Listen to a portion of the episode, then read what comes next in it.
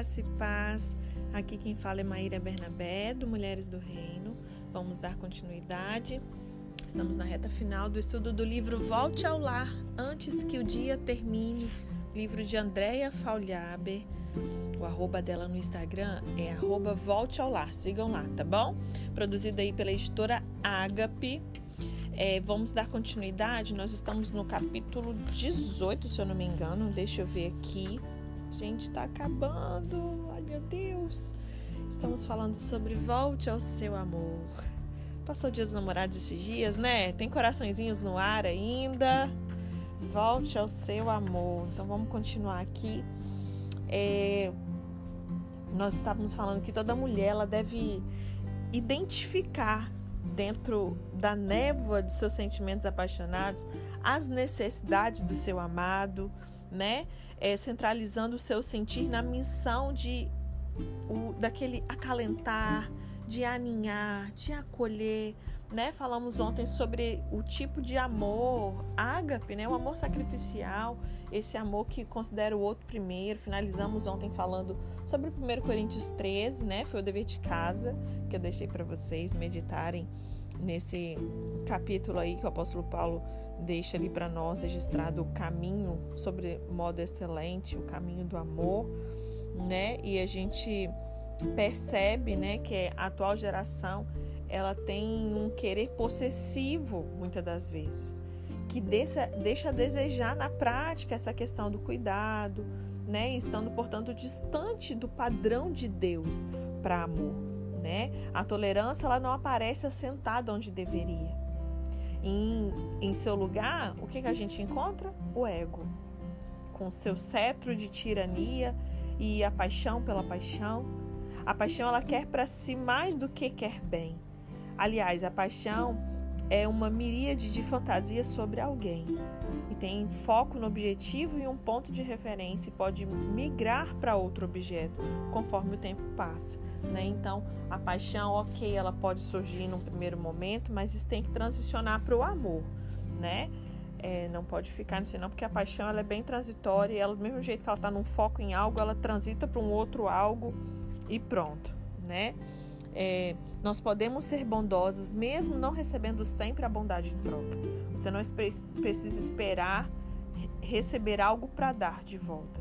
Você primeiro dá, né? Primeiro você faz, independente do merecimento. Porque nós também temos fé numa mudança que virá com o tempo, como a semeadura do bem, né? O apóstolo Tiago ele nos diz que aquele que deve fazer o bem não faz comete pecado. Então assim, não existe uma condicional, né? Faça o bem por aquele que te faz o bem. Faz, se alguém te fizer o bem, você faz o bem para ele. Não, né? Não é esse o padrão de Deus, né? É, algumas de nós estão dedicadas à construção de histórias de profundidade. E aí a gente pode fazer essa escolha de ser bondosa, mesmo não recebendo sempre a bondade em troca, porque a gente tem fé e eu, como já compartilhei algumas vezes com vocês, eu sou prova viva disso. Eu não esperei uma contrapartida. Eu simplesmente fiz mesmo eu não vendo, sabe? Tipo assim, vou dar um exemplo bem prático para nós mulheres. Submissão, uma palavra desafiadora para a grande maioria, né? O, o, discurso de muitas de nós é que ah, o marido é omisso, ah, o marido não se posiciona, ah, eu preciso ser submissa a, um, a uma posição de autoridade né? Mas não existe essa autoridade. Cadê esse posicionamento que não existe? Eu vou me submeter ao quê? Então, assim, isso não é desculpa para a gente não cumprir o papel que nos cabe, né? Então, nós devemos fazer o bem, ser submissas, amar, ser generosos, ter compaixão, enfim, né? Essa bondade, ela, ela, ela uma hora ela vai vir, porque tem a ver com aquilo que eu planto. A minha colheita tem a ver com a minha semeadura. A do outro é do outro, né? E aí, por essa razão, nós estamos conseguindo que os nossos companheiros, eles cada vez quando a gente tem esse tipo de atitude, como eu dei o meu exemplo aqui também, né, juntamente com a Andrea, é, a gente acaba conseguindo que os nossos companheiros eles sejam cada vez melhores pais e filhos também, né, que nos olham com muito mais ternura, né? É, há muitos homens adotando não somente as carreiras e os sonhos é, das suas esposas, mas carregando os seus bebês em cangurus. É comum a gente ver isso hoje em dia nas redes sociais, né? Os pais mais presentes mesmo, permitindo que os seus olhos se umedeçam diante dos desenhos animados. Eles choram ali assistindo filme, amando mais seus familiares. Por quê? Porque lhes foi dado amor. Muitos homens, realmente por conta da sua história de vida, não, não sabe elogiar, não sabe dizer eu te amo, não, nunca recebeu isso. Então nós temos a oportunidade de semear, ensinar isso para eles, né? Porque eles foi dado amor, eles passam, ah, então é assim.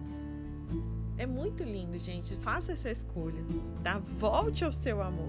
Só que também, né, fora esse exemplo, também nós temos na outra ponta da linha um acúmulo de quê? De impaciência, de egoísmo da parte de homens e mulheres que vem desistindo dessa construção coletiva. Não estamos mencionando aqui aquelas pessoas que foram abandonadas ou feridas num relacionamento, não é esse o caso, tá? O tema central nesse caso são as que estão em falta com seu relacionamento.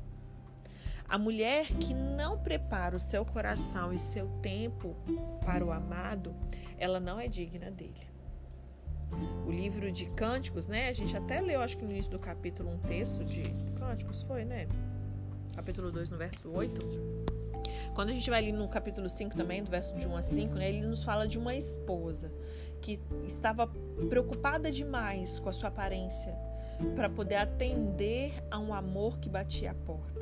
Nós sabemos que isso aqui é bem profético, né, com relação a Jesus, o noivo, a sua noiva, a esposa ali. É, podemos olhar isso como Israel, ou podemos olhar como a igreja, noivo de Cristo e tudo mais.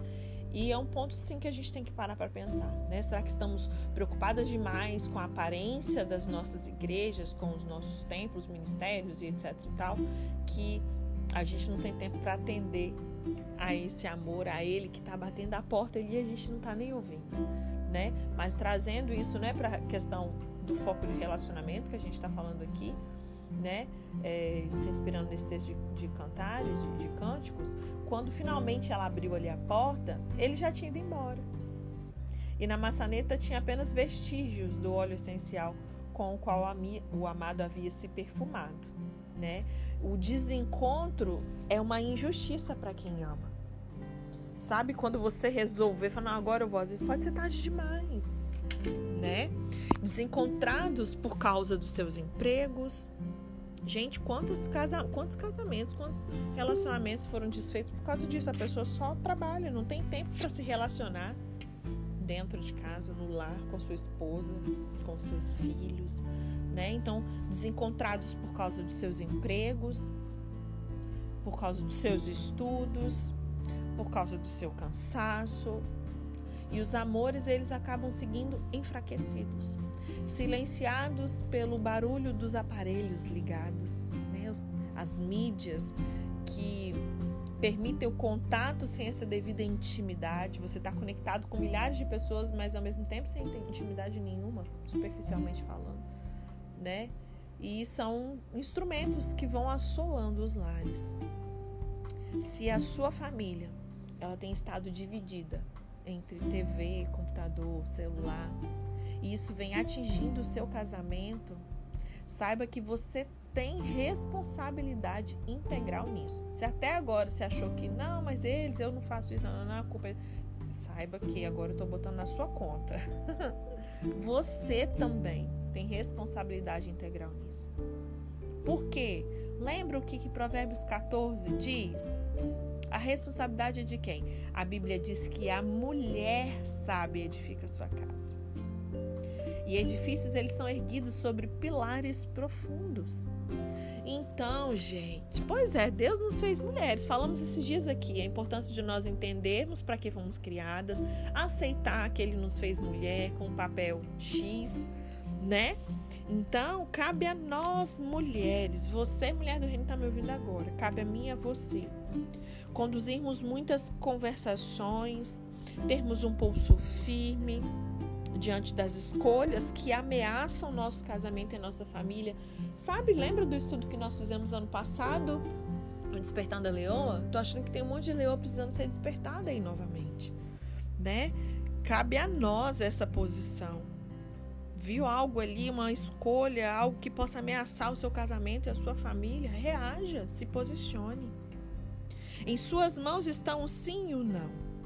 E eles devem ser ditos de um modo: é com amor e com sabedoria, né? Só que ao mesmo tempo com autoridade.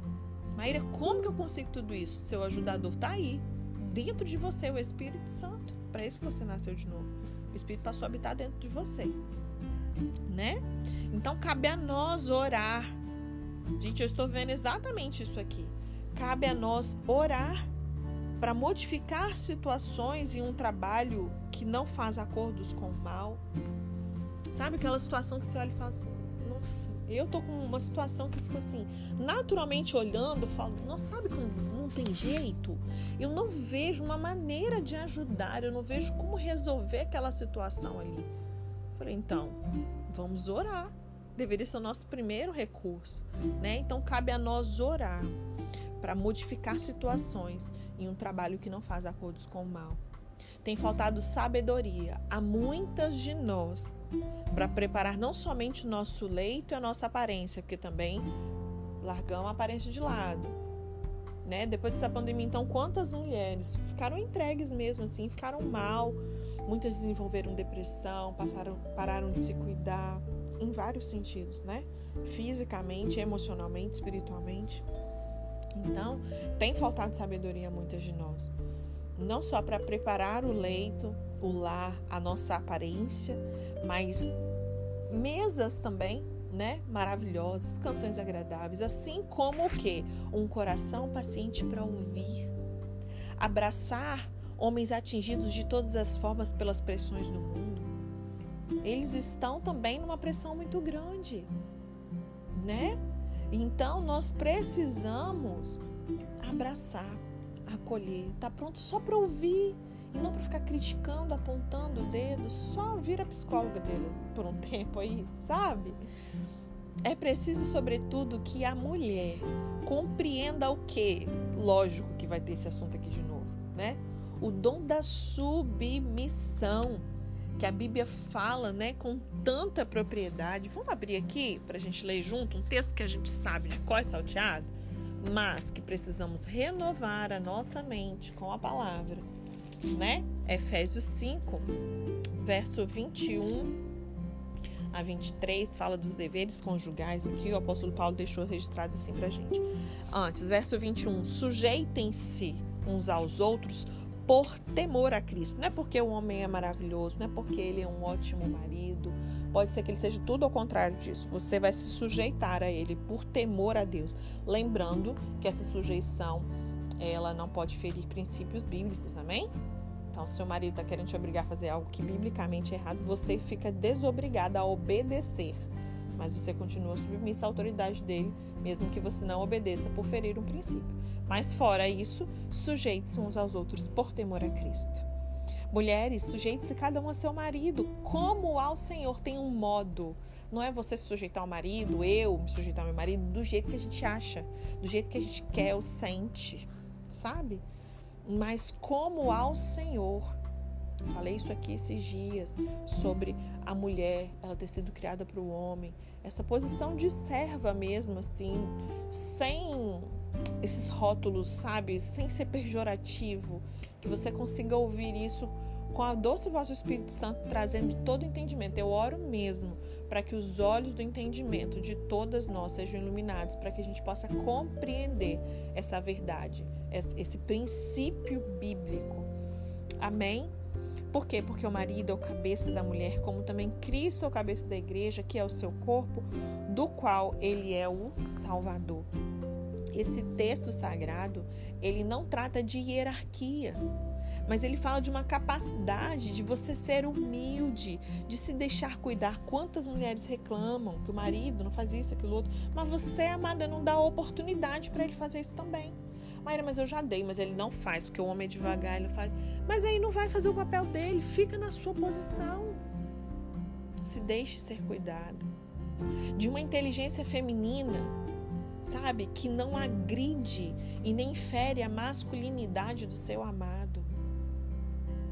A mulher sábia, ela apazigua de uma forma tão sutil que nós não a percebemos agir.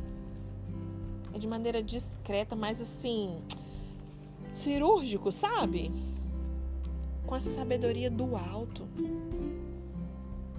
Provérbios nos conta que ela faz bem ao seu marido. Gente, esse texto de Provérbios 31, eu me lembro que a primeira vez que os meus olhos se abriram mesmo para assim, para as verdades que Deus deixou registrado para a gente aqui sobre essa mulher virtuosa aqui de Provérbios 31, dessa mulher exemplar.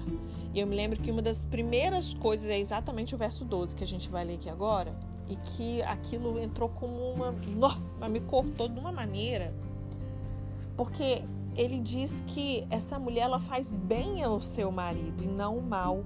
E não é só de vez em quando, menciona que é todos os dias da sua vida. Ela só lhe faz o bem e nunca o mal, todos os dias da sua vida. Eu falei, uau, Deus, tá aqui marcado na minha Bíblia. Provérbios 31 tem uns pontos específicos que são alvos meus, né? Eu te, te aconselho a fazer a mesma coisa. E eu falei, meu Deus, eu preciso parar de fazer mal com meu marido. Eu preciso fazer o bem a Ele todos os dias.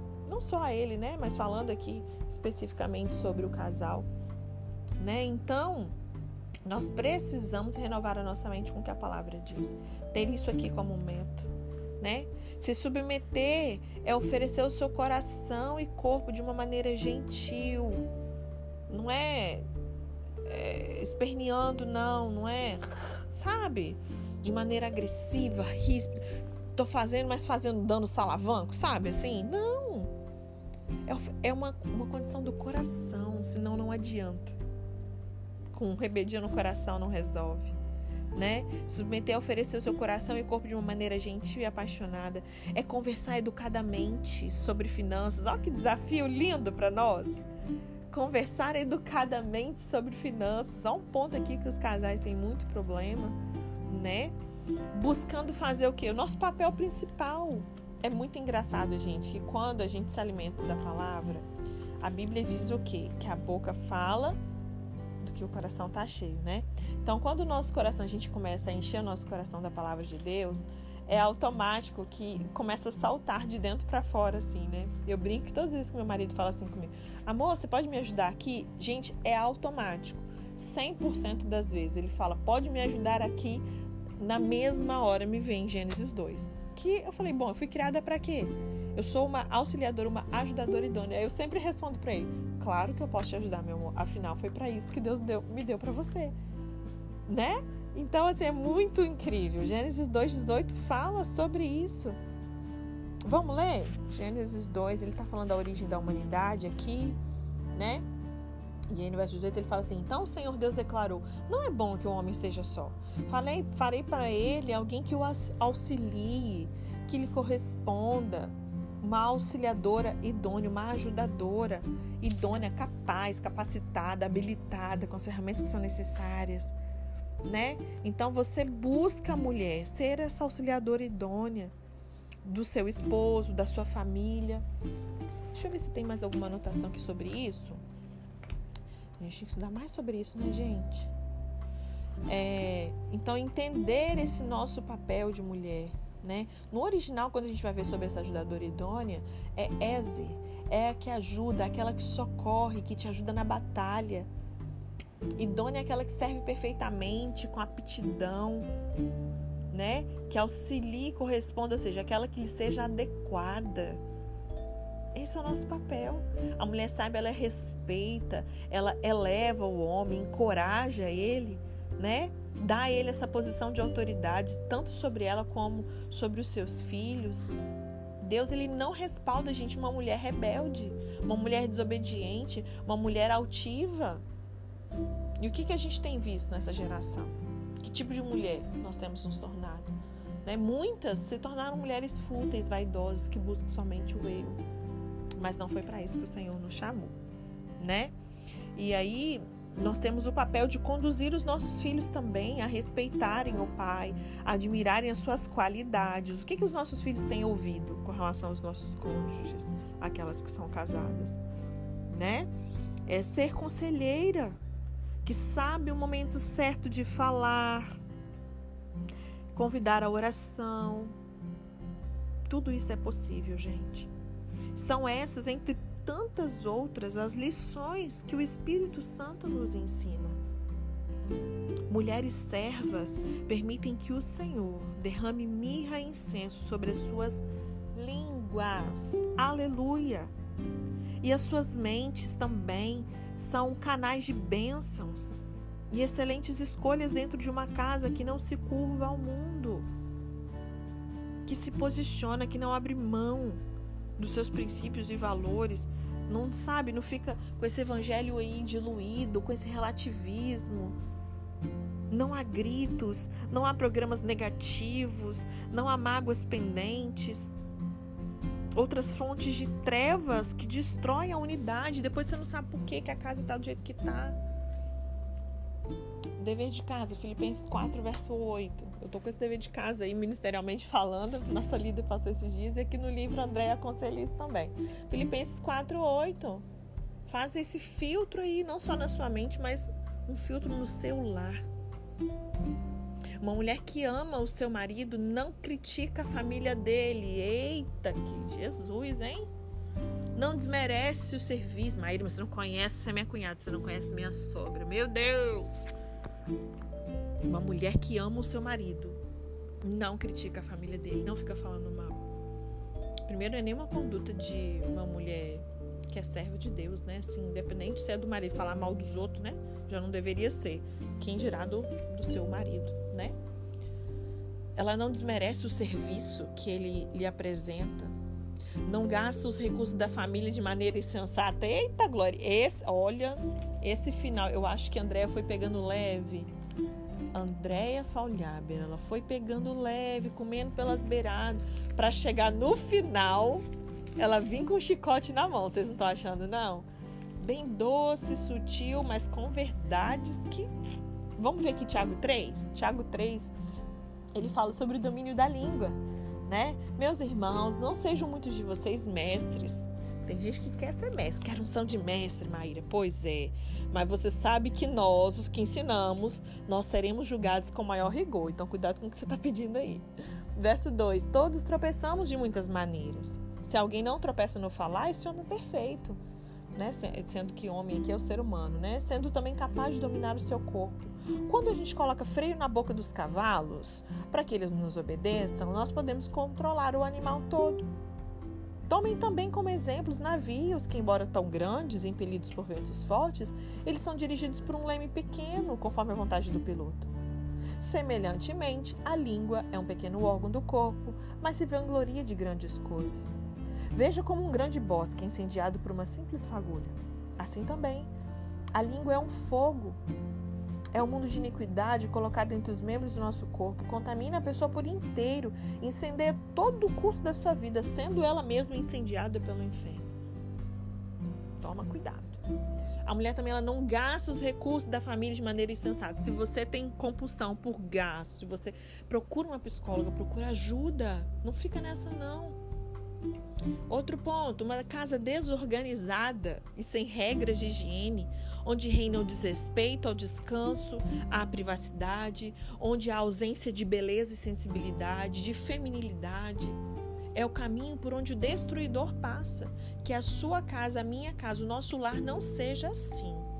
Amém?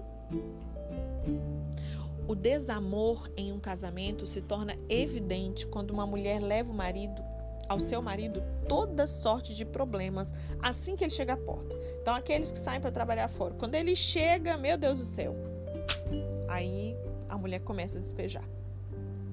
Aí esse lar, ele deixa de ser um refúgio de paz. Aí passa a ser o que? Um inferno, onde as angústias não dão trégua. Olha aí Provérbios 21, no verso 9. Só que Deus, ele é amor, gente. Deus é amor. E ele nos concede sabedoria para sermos a presença viva dele em nosso lar. O nosso lar precisa ter essa presença real, manifestada de Deus. Por meio dele, aprenderemos o momento certo de dizer: Mas eu não consigo. Consegue. Para de falar que não consegue. Consegue sim. Então você não nasceu de novo. Bora nascer de novo. Nós aprenderemos o momento certo de dizer ou não, que tem hora que você não tem que falar, tem que se calar. O que precisa ser dito, como precisa ser dito. Se o Espírito Santo assim o quiser, nós vamos adiar até quando for necessário. Mas eu preciso falar agora. Não, você precisa falar no momento que for necessário. Leia aí, Provérbios 25, verso 11. Anota aí, ó. Provérbios 21, verso 9 e Provérbios 25, verso 11. Para finalizar, esposas que desejam que o seu casamento seja uma bênção, elas amam, elogiam, abraçam, ajudam o companheiro a se transformar. Você que vai transformar esse homem no homem dos sonhos de Deus. É, é, você tem essa responsabilidade, esse privilégio, esse dever, esse recurso. Estuda em 1 Coríntios, no capítulo 7, ele fala sobre o, é, acerca do casamento, né? Mas é importante você dar uma lida no, no capítulo todo, tá? No verso 14 ele fala assim: o marido descrente é santificado por meio da mulher, e a mulher descrente é santificada por meio do marido. Se assim não fosse, os seus filhos seriam impuros, mas agora eles são santos. Existe sim um poder ao você amar, elogiar, abraçar, ajudar, ser cristão de verdade, viver na prática aquilo que você professa com a sua boca, você vai ajudar o seu companheiro a se transformar no homem dos sonhos de Deus.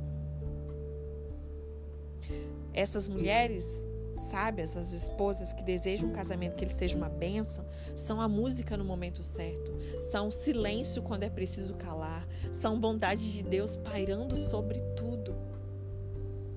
Nós somos mais preciosas que joias. Provérbios 3, verso 15 nos diz sobre isso.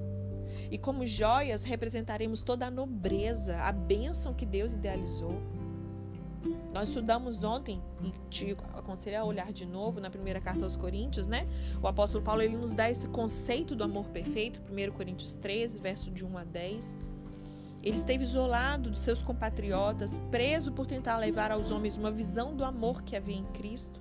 E apesar de tudo, o apóstolo Paulo ele descreveu um sentimento que não maltrata, ele tinha todo o direito. Pensa, gente.